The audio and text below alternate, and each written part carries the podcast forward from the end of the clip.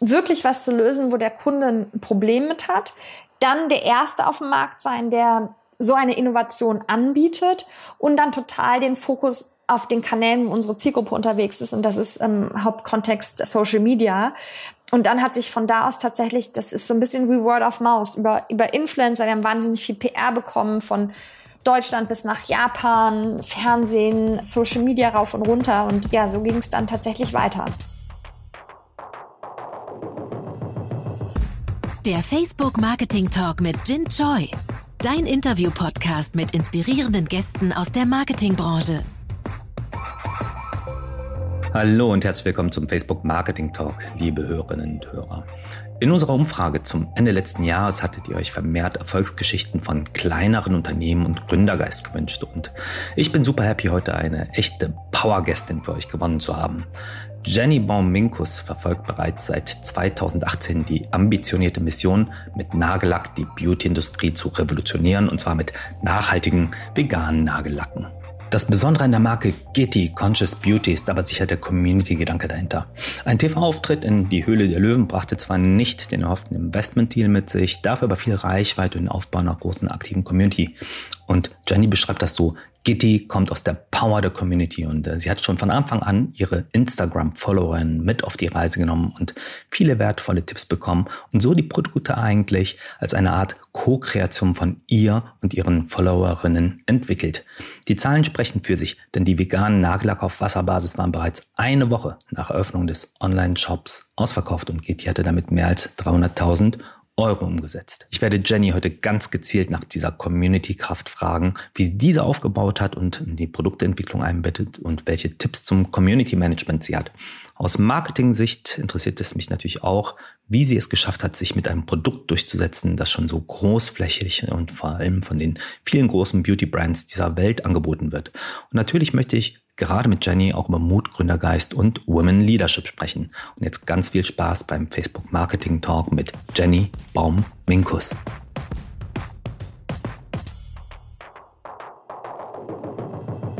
Jenny, wunderbar, dass du heute da bist. Ich freue mich sehr und äh, ja, klasse, dass du die Zeit nimmst. Ja, ich freue mich. Vielen, vielen Dank, dass ich heute dabei sein darf. Genau, und ich hätte es im Intro schon auch gesagt, äh, dass du bei der Höhle der Löwen warst und äh, ja gesagt, äh, das brachte zwar nicht den erhofften Investment-Deal mit sich. Ich, du hättest mich ja vorab informieren müssen. Da sitzt ja auch ein Juron-Freund von mir, der auch schon bei uns im Podcast zu Gast war, der Georg Kofler. Aber erzähl mal, wie, was, was, was ist da passiert? Ähm, ja, wow, äh, boah, die Zeit ist so, so krass verflogen. Das war ja letztes Jahr ähm, im Ende August kam, mhm. kam die Ausstrahlung. Mhm. Und tatsächlich ähm, stimmt es nicht hundertprozentig, wie du es gerade geschildert hast. Ja, und zwar okay. ähm, ich war mega aufgeregt, durfte vor den Löwen pitchen und das allererste Mal in der Geschichte von der Höhle der Löwen, ähm, ich glaube, das sind sieben Staffeln gewesen, haben tatsächlich alle Löwen gesagt, sie wollen investieren. Und ähm, ich weiß nicht, ob du die, die Chance hast, mal so einen Ausschnitt davon anzuschauen. Also ich glaube, ich war auf alles vorbereitet, aber nicht auf das. Also wer mich kennt, äh, weiß, dass wenn ich aufgeregt bin, bekomme ich ziemlich rote Wangen, man sieht so, wie mir die Röte in, so ins Gesicht geschossen kam. Und ähm, das war natürlich totaler Wahnsinn, weil damit hätte ich niemals gerechnet. Und ich glaube, auch im Studio war auf einmal so komplette Totenstille. Ähm, Super. Ich habe mich äh, dann tatsächlich in der Sendung ähm, für einen Deal mit Judith und mit Dagmar entschieden. Und ähm, ja, du, du kennst das natürlich, wenn, ähm, wenn, wenn du auch nah an jemandem aus der Höhle der Löwe mit äh, dran bist. Danach steigt man ja noch mal ein bisschen tiefer in, in die Verhandlungen ein, wie das ja mhm. grundsätzlich ist mit allen Investoren die man auf einer Reise äh, kennenlernt.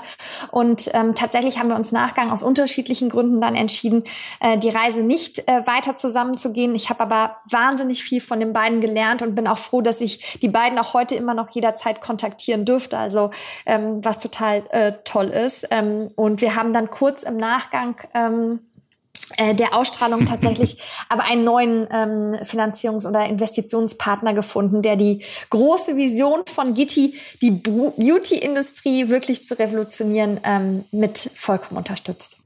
Jenny, äh, finde ich eine ganz äh, krasse und starke Story und äh, ja, klasse. Äh, dass, dass, dass ihr da so viel Begeisterung auslösen konntet. Ich, klar, natürlich, wenn man dann in die wirklichen Investitionsgespräche geht, kann es immer noch irgendwie Dissent geben.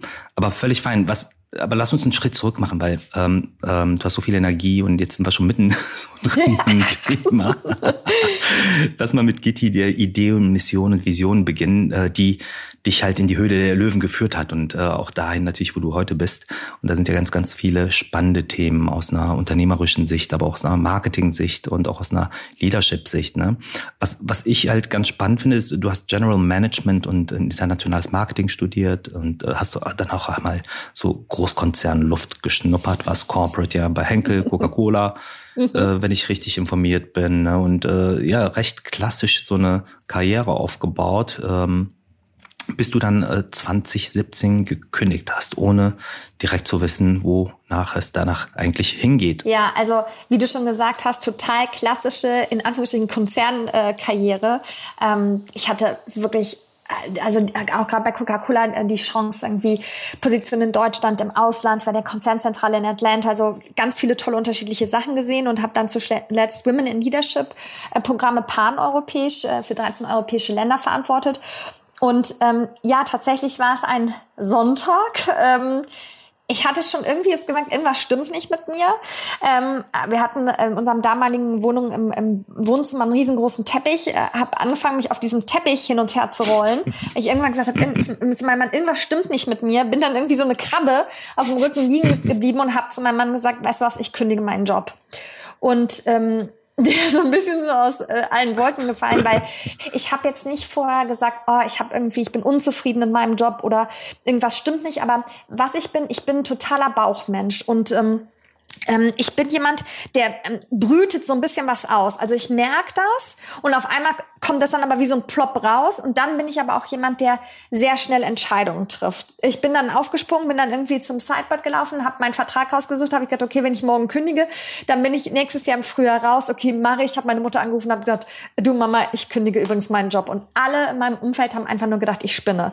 Freunde, Familie, die so, was, was machst du und was ist dein Plan? Und ich so, ich habe keinen. Ich weiß nur, ich muss diese Tür zumachen und ich bin ein ganz starker Verfechter davon, dass man im Leben eine Tür zumachen muss, bevor die nächste ähm, aufgehen kann. Hab das also gemacht. Alle dachten, ich spinne total. Ich war nur so, okay, mal schauen, was als nächstes kommt. Und äh, tatsächlich, das war ein knapper Monat später, war ich in Berlin beim Abendessen und wieder alle so irgendwie, ja, Jenny spinnt, äh, was hast denn du vor? Aber jemand an dem, bei dem Abendessen hat mich dann ähm, am Tisch, äh, hat mir die Frage gestellt, äh, was ich denn jetzt machen würde, wenn ich keine Angst hätte. Und, ah, sehr ähm, schön. Ja, und ich saß da, schon ein paar Gläser Wein getrunken. Ne? So das erste, was in meinen Kopf geschossen kam, war tatsächlich damals, ähm, und jetzt falle ich vom Stuhl, ähm, Glitzernagellack. Und ich sitze an diesem Tisch. Wir reden auch gerade über so gesellschaftspolitische hm. Themen. Ähm, und ich denke mir so, wo kommt denn dieser Gedanke her? Also Nummer A, bin ich kein heimlicher Fan von Glitzernagellack oder ich wusste nicht, aber es war ungelogen der allererste Gedanke, den ich hatte. Mir war das natürlich mega peinlich. Habe ich gedacht, ja, coole Frage, irgendwie muss ich drüber nachdenken. Und dann bin ich in der Nacht mit meinem Mann nach Hause, konnte nicht schlafen, habe um vier Uhr nachts meinen Rechner geschnappt, mich in die Küche gesetzt und das allererste Mal in meinem Leben zu Nagellack recherchiert. Und ähm, das war im Januar 2018 und um ehrlich zu sein, das fühlt sich an, als wäre ich seitdem vom Blitz getroffen. Also ich habe super schnell herausgefunden, wie viele schädliche bzw. giftige Inhaltsstoffe in mhm. traditionellem Nagellack noch enthalten sein können, krebserregend, sich auf den Hormonhaushalt auswirkend, Inhalte oder Inhaltsstoffe tierischen Ursprungs, äh, gerade für die Pigmente mhm. und habe gedacht, das kann doch überhaupt gar nicht sein. Ich habe mich schon wahrgenommen als jemand, der schon ein immer bewussteren ähm, mhm. Lebensstil hat, also mir immer mehr darauf achtet, was kaufe ich ein, wo kaufe ich ein, was nehme ich zu mir, aber von Nagellack hatte ich noch nie gehört. Und ähm, ja, long story short, dann habe ich versucht, ein Produkt zu finden, was meinen Bedürfnissen gerecht wird. Es gab keins und habe mich dann auf die Mission gemacht, selber eins zu entwickeln. Das ist ja eine abgefahrene Geschichte. Aber der Purpose kam quasi über die Recherche hinweg. Also äh, spontane Idee, Impuls über diese Beantwortung der Frage, das war dir erstmal peinlich. Du fängst an zu recherchieren und merkst halt, ey, da, da, da gibt's ja ganz viele Sachen, die einfach in Schräglage sind, nicht nachhaltig sind, ähm, zu keinem bewussten Konsum führen oder zu, kein, zu keiner bewussten Nutzung von Nagellack. Das war dann wirklich dann die Journey, die du dann durch die Recherche entdeckt hast, oder? Ja, also am Anfang war ich einfach, ich weiß nicht, was passiert ist, aber ich weiß nicht, ob du sowas schon mal in deinem Leben hattest, dass du mit irgendwas angefangen hast und du warst auf einmal so wie so ein Hobby so total on fire. Also ich habe in der Nacht angefangen zu recherchieren. Ich habe bis nächsten Mittag, bis mein Mann, äh, kleiner Langschläfer, mhm. aufgestanden ist, durchrecherchiert. Ich habe angefangen, Excel-Tabellen aufzusetzen mit Inhaltsstoffen aus Kosmetikprodukten, mhm. Auswirkungen auf den Körper, Auswirkungen auf die Umwelt. Ich hatte einfach, also ich war, ich war richtig, äh, ich war einfach so richtig voller Energie und Leidenschaft bei diesem Thema mhm. dran. Und am Anfang war noch nicht direkt, ah, ich will ein, ein, ein Produkt kreieren. Das kam eher, als ich herausgefunden habe, als ich mich mit anderen Produkten auseinandergesetzt habe, dass das, was ich gerne hätte, es gar nicht gibt. Ähm, mhm. Kleiner Disclaimer, auch mit Gitti sind wir heute noch längst nicht da, wo ich gerne hin möchte. Ja, also mhm. ich habe mir dann damals ein ähm, ähm, äh, runtergeschrieben, was für ein Produkt ich eigentlich gerne hätte. Da mhm. sind wir noch nicht, aber daran arbeiten wir. Aber so hat sich so ein bisschen dann die Reise ergeben, dass ähm, ich halt mich viel damit auseinandergesetzt habe und ich tatsächlich irgendwann eine ganz tolle, inspirierende äh, Freundin habe, die irgendwann zu mir gesagt hat, ja Jenny, diese ganze Recherche, die ist ja cool, aber was machst du denn jetzt damit? Und da kam eigentlich die Idee, hey, ich könnte doch ein Produkt kreieren. Da war auch noch nicht hm. die Idee, ah, ich gründe jetzt oder so, ja. Also hm, hm das war hm. mir damals ja total fremd. Ich kam ja eher aus so einer klassischen Konzernwelt, hatte irgendwie hm außer mal auf ein paar Events irgendwie von Startups gehört, sonst gar nicht so viele Berührungspunkte damit.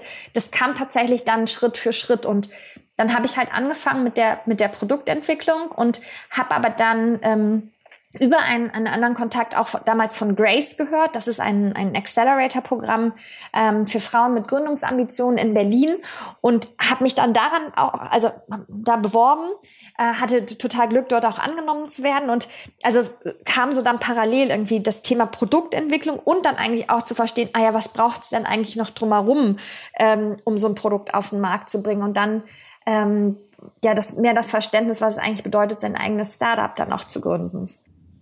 Ja, und der Name Gitti, die gesamte Vision, ja, ist das, was sich das, äh, ist das ein, ein Endergebnis, was sich daraus geschält und entwickelt hat, oder war das wirklich einfach äh, so eine Step-by-Step-Entwicklung? Wie bist du vorgegangen?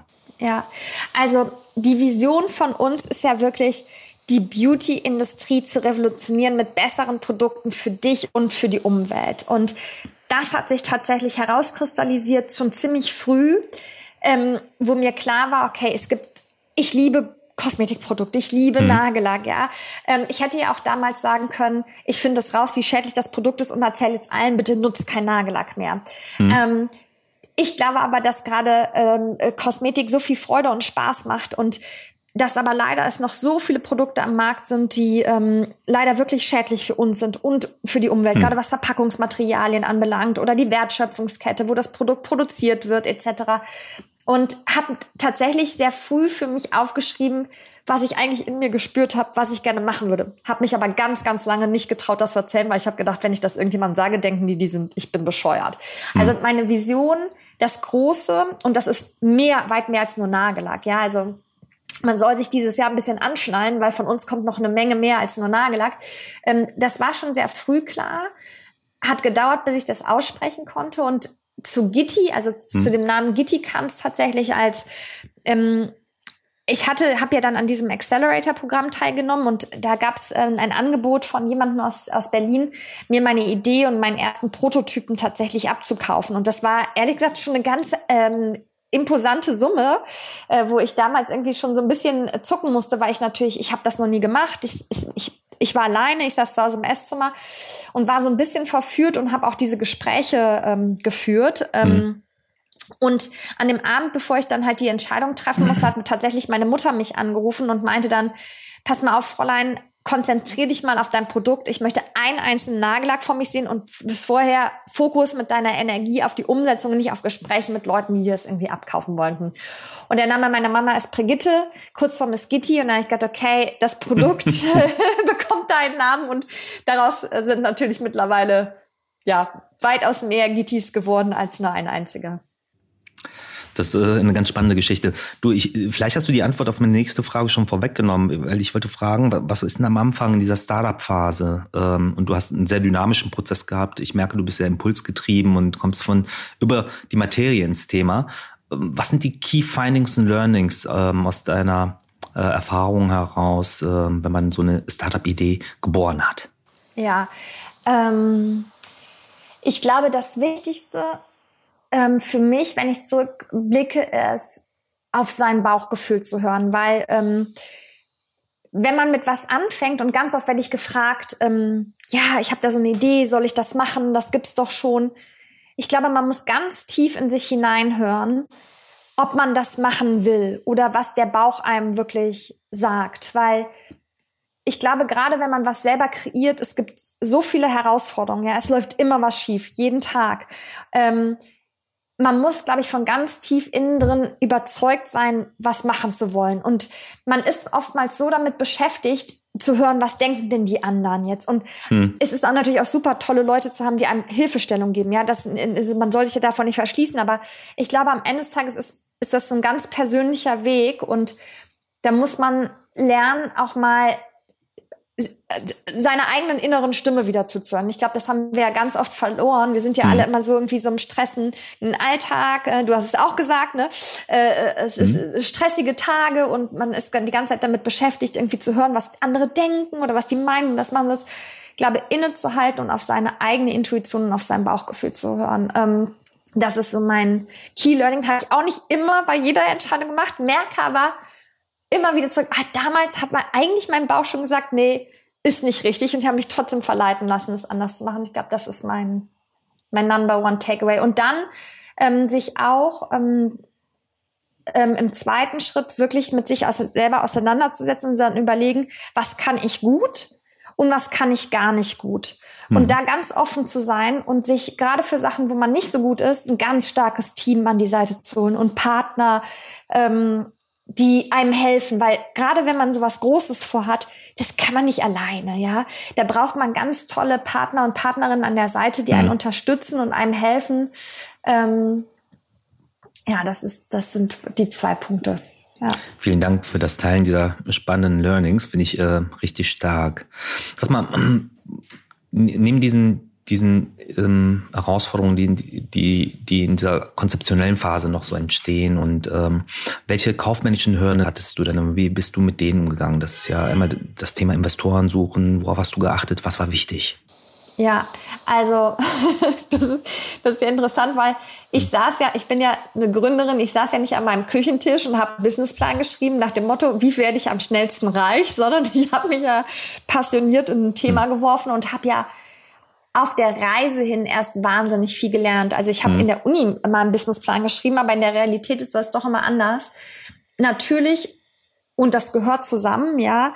Ähm, wenn man was verändern will in der Welt, geht das nicht geht das nicht, also gerade jetzt in unserem Fall, äh, äh, wenn auch nicht ein ökonomisch funktionierendes Modell dahinter steht, ja. Also mhm wir wollen Impact generieren, aber das muss natürlich auch ähm, wirtschaftlich Sinn machen, ähm, sonst funktioniert es nicht. Und da habe ich mir halt ganz schnell auch wahnsinnig viel Unterstützung geholt. Ich hatte schon sehr früh auch ganz tolle Business Angel mit an Bord, unter anderem auch so.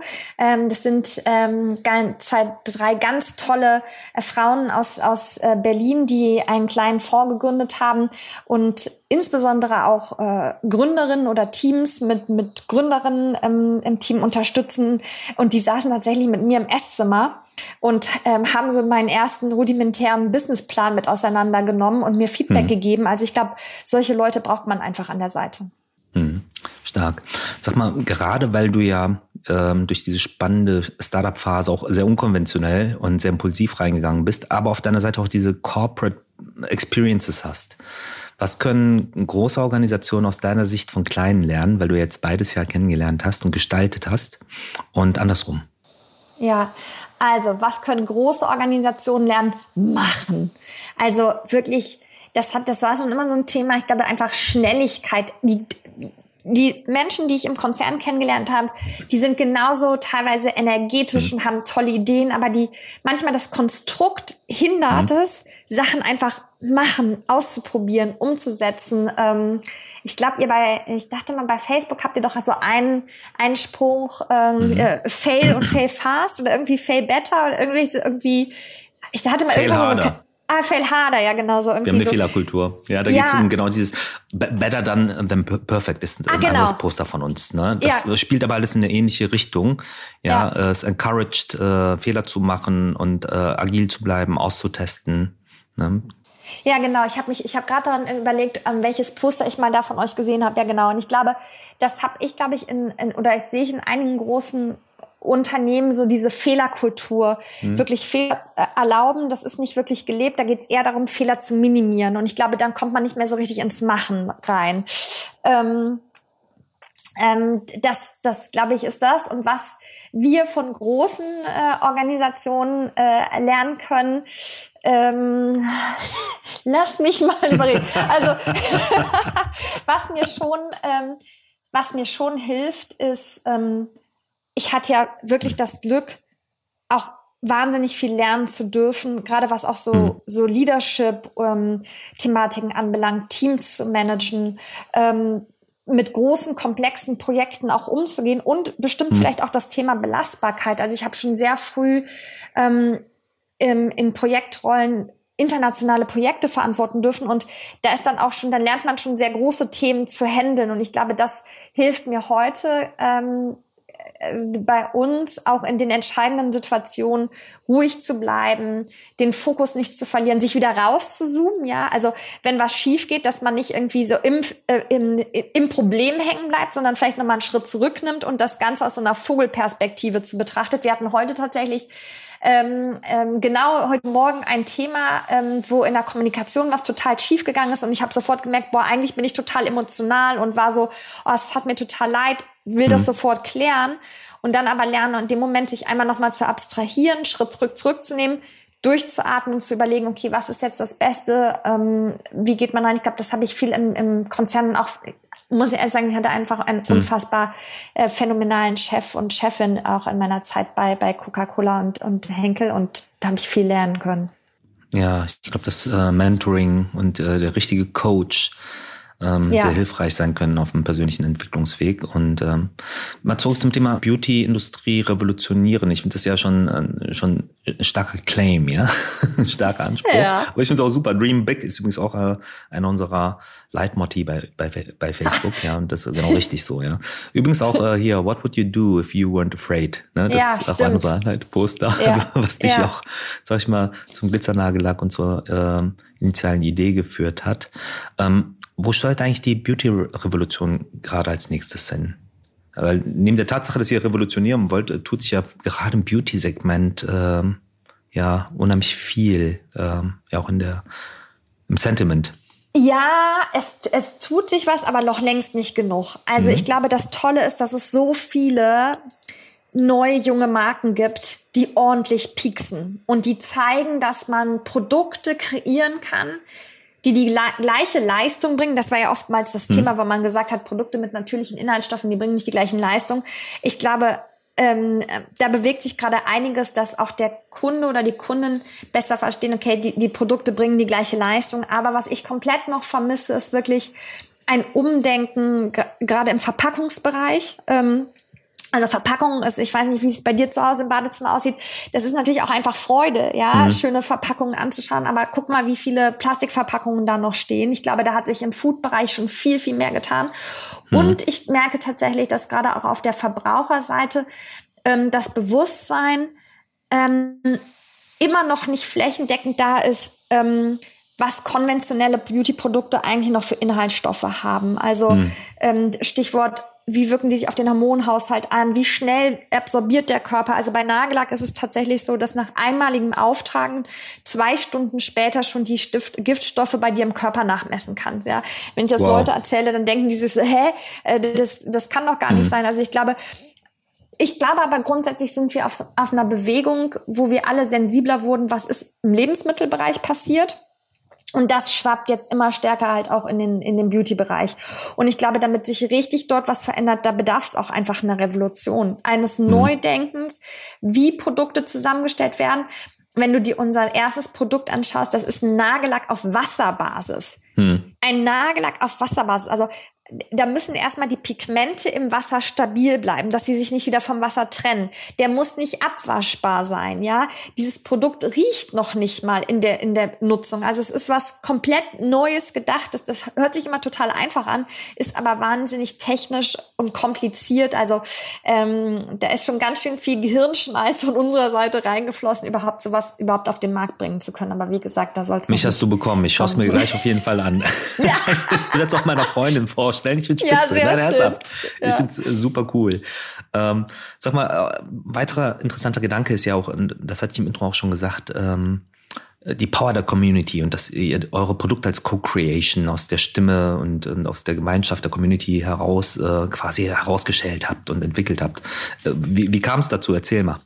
Ja, also ähm, am Anfang habe ich ja schon gesagt, da war ich äh, mit so einer verrückten Idee und dann habe ich direkt gesagt, okay, das kann doch nicht sein. Geht das eigentlich nur mir so, dass ich davon keine Ahnung habe? Und dann habe ich tatsächlich damals ähm, über Facebook einen Fragebogen äh, an, an Menschen, mit denen ich befreundet war und eine größere Zielgruppe geschickt.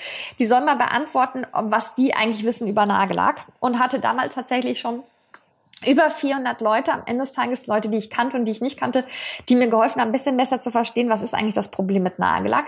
Und habe dann daraus eine Kundengruppe damals zu mir nach Hause eingeladen, zu so einer ersten, äh, ja, ist so einem ersten kleinen Research-Gruppe, Kundenbefragung und habe immer verstanden, okay, viele Sachen, die mir vielleicht schon bewusst waren als, als Konsumentin, aber ich in dem Austausch mit den anderen noch viel mehr gelernt habe, ja. Und so ist tatsächlich dann auch unser erstes Produkt entstanden und noch so spannender auch zum Beispiel unser Pinsel, den du im Produkt findest, ähm, war was, wo ich zugehört habe, was ist eigentlich das Problem beim Auftragen des Produktes und äh, festgestellt habe, der Pinsel ist ein Riesenthema und dann haben wir gesagt, okay, dann brauchen wir einfach einen wirklich einzigartigen Spezialpinsel und ähm, das hat sich dann weitergetragen, dass ich dann damals mein erstes äh, eigenen Account bei Instagram aufgemacht habe. Ähm, sehr peinlich, weil dann am Anfang irgendwie nur sieben Follower, davon irgendwie sieben Freunde. Und habe dann aber irgendwie ähm, in die Community reingefragt, wenn ich Fragen hatte.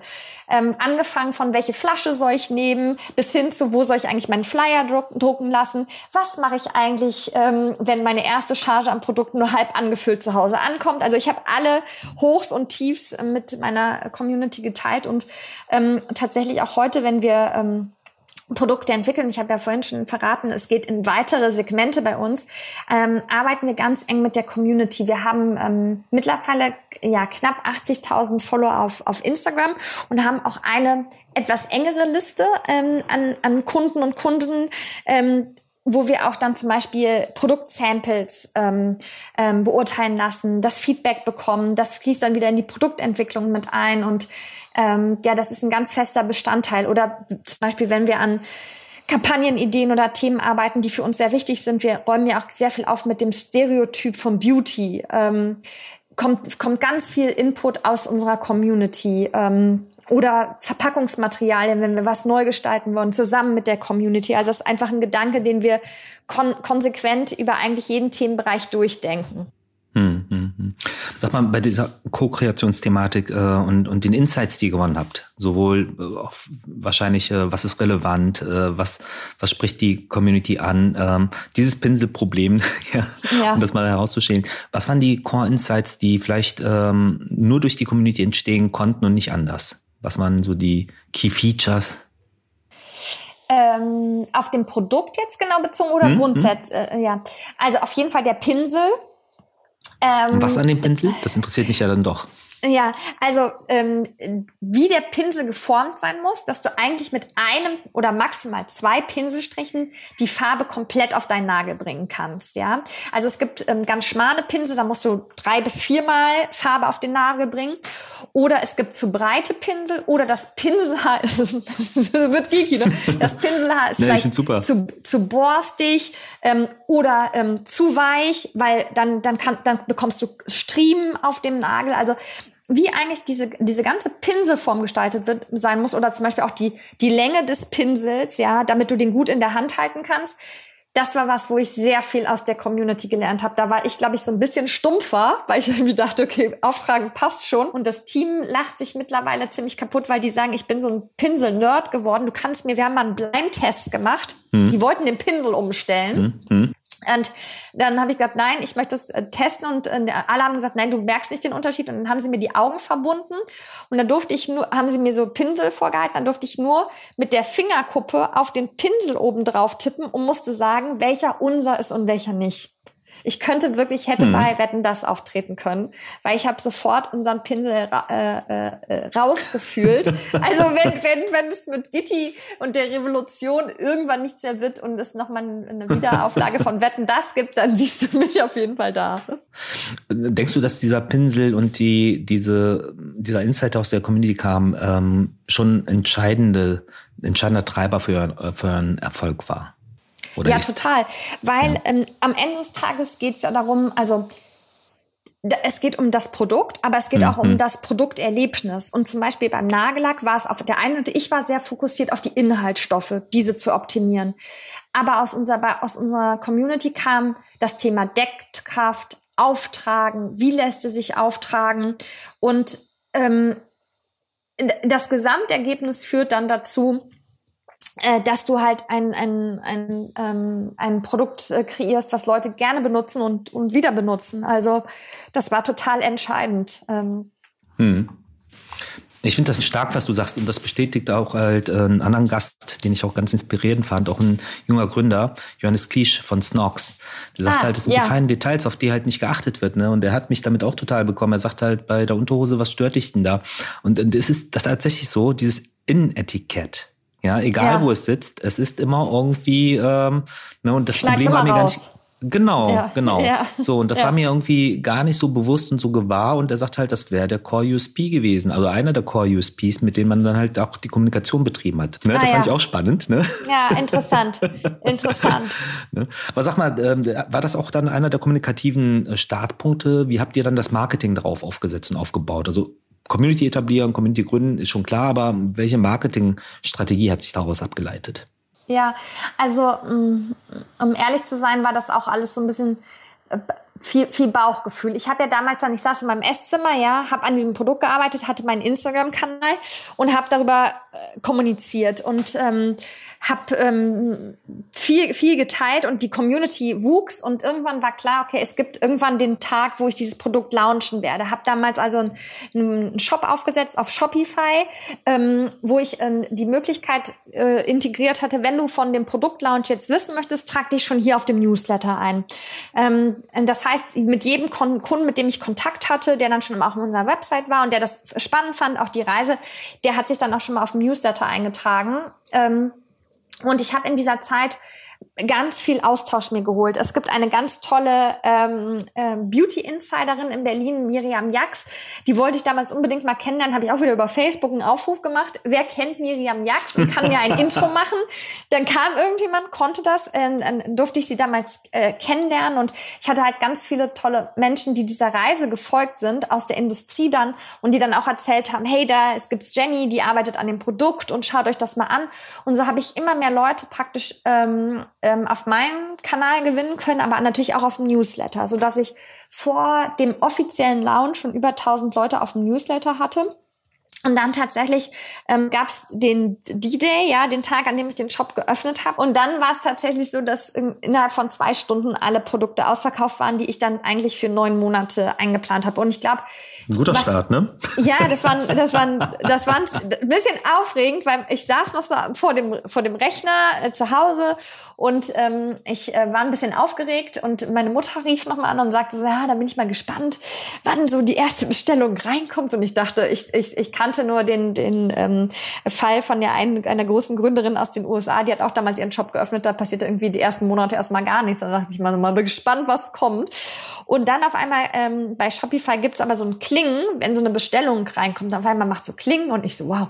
Und dann sehe ich so eine Deutschlandkarte und dann macht's auf einmal, also geht's auf in Berlin, Hamburg, Köln, mit überall. Und ich sag, was ist denn jetzt los? Und ich habe dann nur das gefilmt, hat mein Mann angerufen, ich so, oh mein Gott, ich hatte ja auch überhaupt nicht geplant, wie sollen jetzt all diese Produkte verpackt werden. Ich habe ja die, diese ganze Verpackung alles selber gemacht. Das heißt, die nächsten paar Nächte waren mein Freund, meine Freunde vollends im Einsatz, weil wir mussten ja auch gucken, dass wir diese ganzen Produkte dann zeitnah ähm, rausbringen. Und ich glaube, der Erfolgsfaktor ist, wir lösen ein Problem, ähm, für das der Kunde, entweder es gibt schon Leute, die wissen darüber oder der wusste noch nicht darüber Bescheid. Das heißt, wirklich was zu lösen, wo der Kunde ein Problem mit hat, dann der Erste auf dem Markt sein, der so eine Innovation anbietet und dann total den Fokus auf den Kanälen, wo unsere Zielgruppe unterwegs ist und das ist im Hauptkontext ähm, Social Media.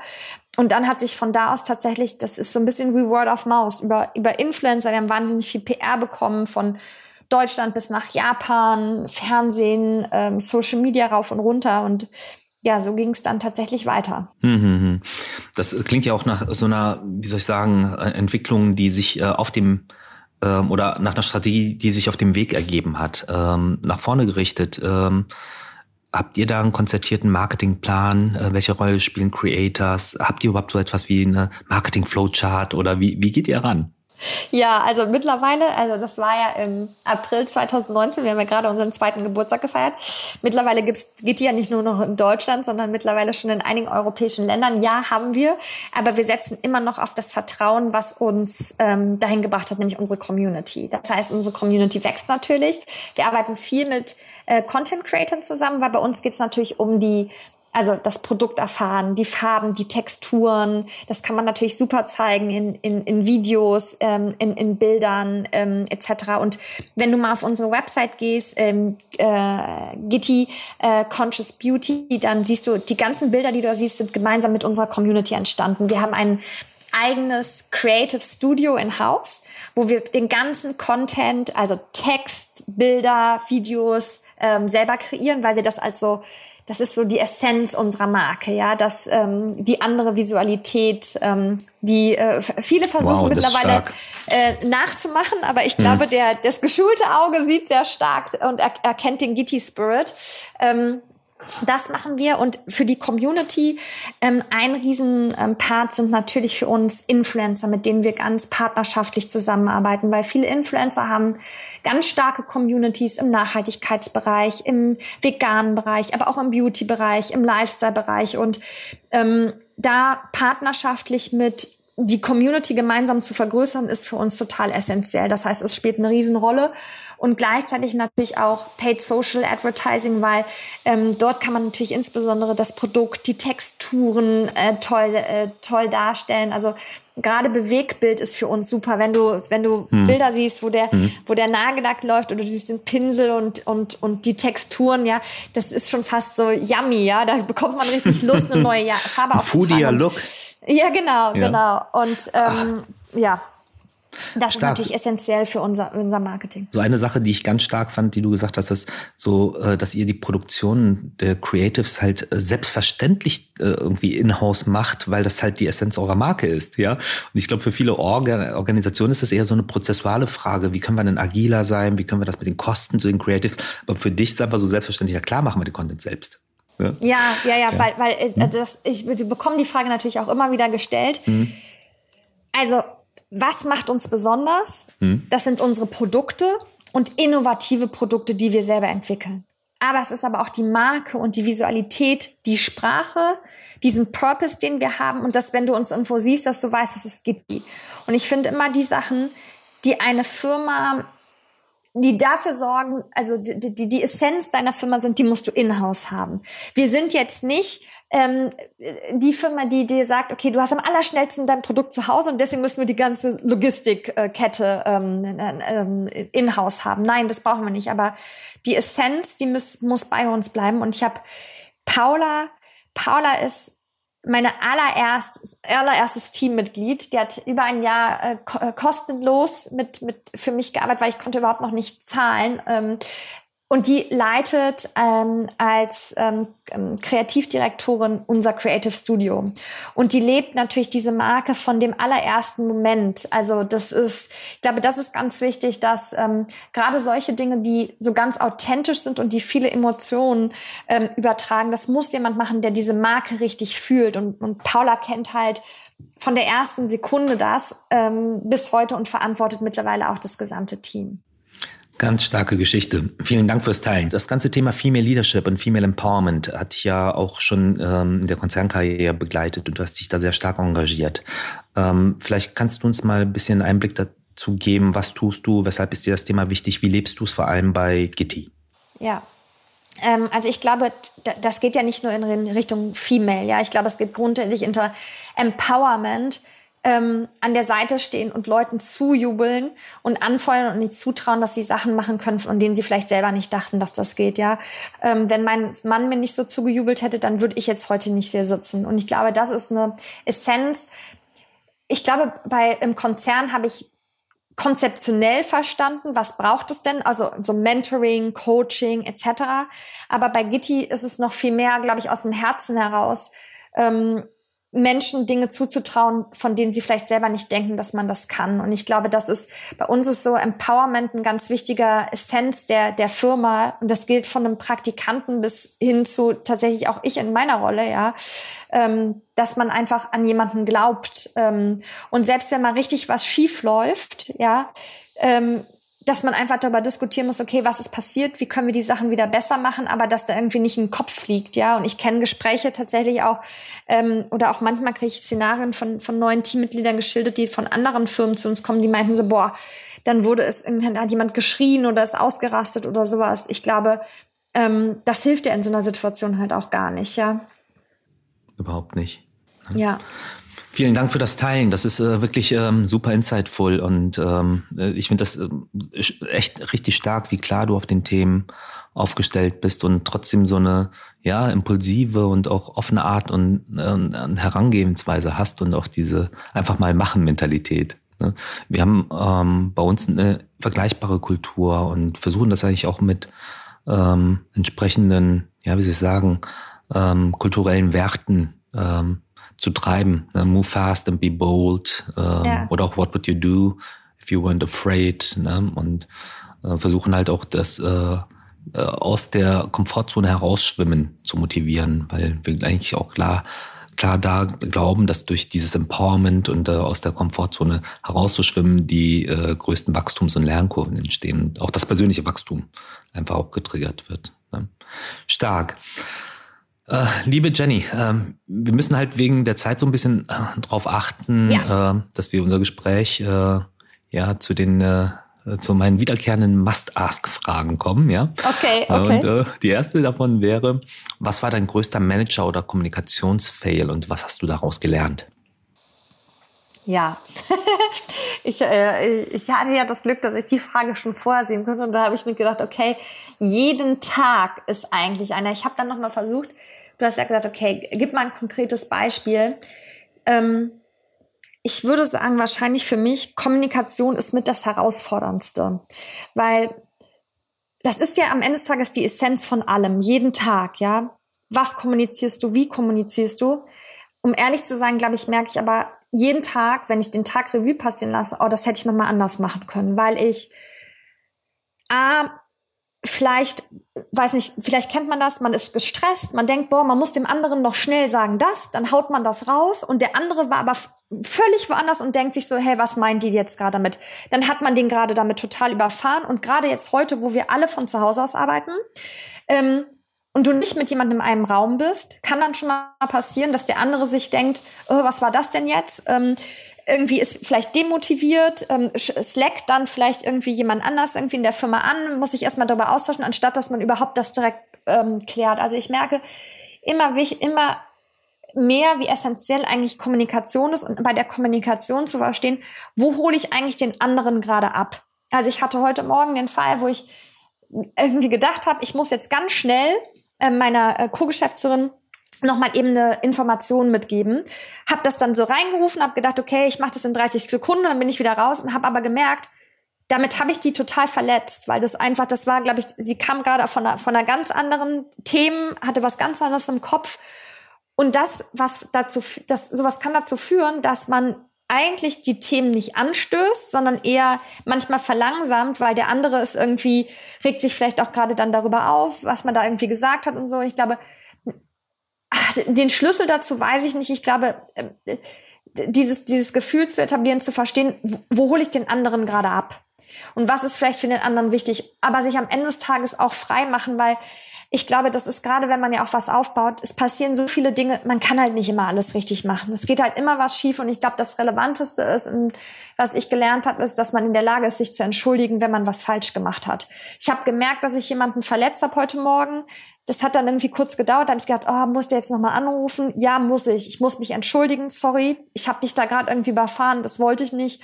Ähm, und ich glaube, die Fähigkeit zu haben, dazu zu stehen. Also Kommunikation merke ich immer mehr, ist so das Mantra eigentlich von allem, was eine Organisation zusammenhält, was den Erfolg auch von, von Projekten bedarf. Und es geht nicht immer glatt, man kommuniziert auch mal falsch, aber die, die, die Fähigkeit zu haben, sich auch das einzugestehen, ich glaube, das ist wahnsinnig relevant. Hm. Vielen Dank, finde ich ein, ein super starken ähm, Insight oder auch, auch einen Gedanken, den du da teilst. Und ich glaube, die äh, perfekte Kommunikation oder die Herausforderung immer optimal zu kommunizieren, das ist eine Journey. Ich glaube auch nicht, dass man da auslernen kann, ja. Ja. Und ähm, ja. ich glaube, das fängt immer mit der Reflexion an. Ne? Und äh, du hast was ganz Richtiges gesagt. Ähm, der Stress ist halt oftmals ähm, Gegner der Empathie. Ja, Stress macht ja auch oft ungeduldig. Ne? Und und dann kommst du dann zu dem Punkt der kommunikativen Empathie. Und äh, da muss man, glaube ich, äh, individuelle verschiedene Mechaniken oder Methoden entwickeln. Ne? Aber es fängt, glaube ich, immer mit der Reflexion an. Also erstmal super vielen Dank für diesen Gedanken. Ja, und dann, ich meine, du, du hm? kennst mich jetzt ja auch so ein bisschen. Ich bin natürlich jemand, ich bin ich bin da total energetisch, ja. Manchmal, äh, ich sehe halt immer Chancen, ja. Ich sehe mhm. immer, ach ja, das kann man, dann denke ich gar nicht daran, uh, was das jetzt für noch drei andere Bereiche hinten äh, bedeuten kann. Ich glaube, irgendwann bedarf es auch wahrscheinlich so ein bisschen sich einzugestehen, wer man auch ist. Ja, wenn ich konstant versuche, dagegen zu arbeiten, dass ich mal ein bisschen ruhiger werde, uh, das wird schwierig. Ich glaube, ich muss die, ich muss gucken, dass mich jemand ausbalanciert. Ja, äh, gerade jemand, der, der eng an mir dran ist und ähm, wahrscheinlich andere Menschen auch dafür zu sensibilisieren. Ich bin einfach jemand. Ich bin du kannst mich morgens um vier Uhr wecken und du hast die gleiche Laune, die ich gerade habe. Mein Bruder ist irgendwie das Morgenmuffel, das ganz schlimm war. Das immer für den. Ich bin einfach immer, ich sehe immer Chancen, ich habe immer viel Energie und muss immer gucken, dass man dann irgendwie nicht immer alle dann gleich damit überfährt und überrollt. Super, vielen Dank. Du, welche drei Erfolgsfaktoren haben dich zu der Expertin gemacht, die du heute bist? Leidenschaft, Nummer eins. Ähm, riesengroßes Interesse und fast schon so ein bisschen so eine Geekiness, sich, sich Dinge durchzuwühlen, wie so eine, wie so eine Maus durch einen Käseleib. Mm, mm, mm. Ähm, und das Verständnis, dass ich gut weiß, was ich kann, aber dass ich auch verdammt gut weiß, was ich nicht kann und dafür Leute an meiner Seite habe, die das ähm, ausgleichen. Danke für die Offenheit zu dieser Frage und ich finde, äh, ich kann dem nur zustimmen. Ich spüre so viel Passion und Dedication und Commitment, äh, Engagement, Accountability, all die Sachen. Man sagen würde als, äh, als moderner Personaler, wow, ganz viele tolle ja, Behaviors, die du zeigst und würde ich sofort alles unterschreiben. Das ist echt, macht mega Spaß mit dir zu sprechen. Kommen wir zum, zu der Frage Facebook-Hack. Welche Lösung, welche Solution findest du auf unseren Plattform am wichtigsten hat dein Business am meisten beeinflusst?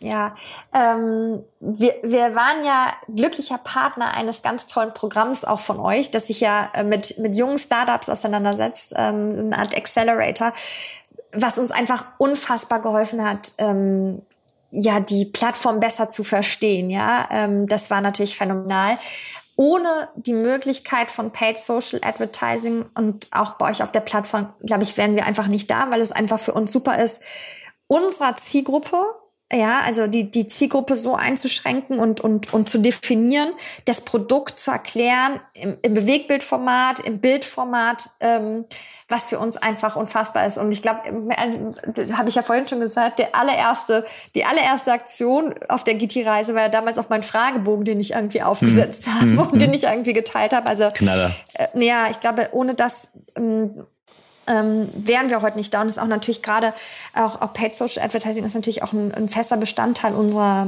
ähm, unseres Marketingplans und der Kommunikation. Mhm. Sau cool. Du, du hast eine Stunde mit Mark Zuckerberg. Was würdest du tun oder besprechen? Ja, also eine Sache, die mich natürlich so krass umtreibt, ist, und das merke ich immer mehr, ähm, wir kamen, glaube ich, ganz am Anfang schon mal drauf, ne, der kaufmännische Aspekt. Also die, die Verbindung von ökonomisch erfolgreich oder wirtschaftlich erfolgreich mit starkem Impact. Wie schaffen wir es, das noch mehr in unserer Gesellschaft zu verankern? Weil ich glaube, ich spreche mit ein paar Gründern und ein paar sind unfassbar passioniert und, und schaffen genau das, ja, beide Dinge miteinander verknüpfen. Und dann gibt's aber auch beide anderen Extreme, ja, die, äh, wo, wo nur ökonomischer Erfolg und irgendwie egal was mit Impact und dann irgendwie total viel Impact, aber ohne ökonomischen Erfolg ist manchmal dann auch nicht, wie geht's es dann langfristig?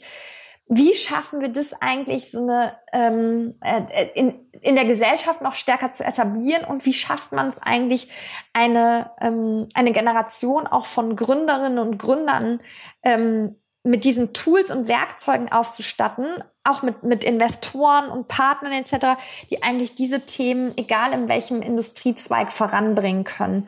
Ähm, ja, ich, das, das sind so Themen, da würde ich wahnsinnig gerne mal Gedanken hören, ähm, mhm. wie man das machen kann. Also ich glaube, am Ende des Tages nur, wenn wir so denken, ähm, können wir eigentlich auch das, was wir gerade haben, langfristig und den Generationen, die nach uns kommen, zur Verfügung stellen, ja. Ähm, und das heißt, ähm, das miteinander in Einklang zu bringen und an beiden Themen Spaß zu haben, das, das fände ich wahnsinnig spannend zu diskutieren. Ich glaube, da wird auch fast keine Stunde für ausreichen. das glaube ich dir auch, Jenny. Das reicht ja bei uns auch kaum aus. Und ich würde auch dem Gespräch gerne zuhören. Ich finde, ähm, dass du wirklich äh, super ganzheitlich an, an, an die, die Themen reingehst.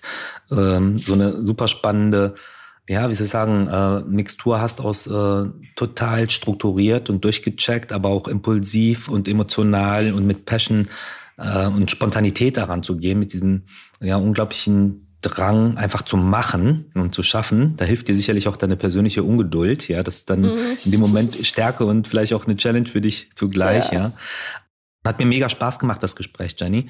Äh, vielen Dank, dass du da warst und äh, so viele Erfahrungswerte und deine ja, Leidenschaft mit uns geteilt hast. Vielen Dank. Vielen, vielen Dank, dass ich dabei sein durfte. Danke. Bei Lob, Kritik, Anregungen oder Rückfragen zu diesem Podcast schreibt ihr uns wie immer auch gern per Mail an das Facebook-Update at fb.com. Ich wiederhole das Facebook-Update at fb.com in einem Wort. Und dann können wir auf eure Bedürfnisse, Lobkritik und Anregungen natürlich auch eingehen. Und lasst uns auch gerne wieder mal eine Bewertung auf iTunes da und gebt uns Feedback, was wir noch besser machen können oder welche Gästinnen hier unseren Talk ähm, ja, ihr gerne sehen würdet und welche Fragestellungen ihr euch wünscht. Und abonniert natürlich unseren Podcast-Channel auf der Lieblings-App eurer Wahl. Vielen Dank äh, fürs Zuhören und bis zum nächsten Mal.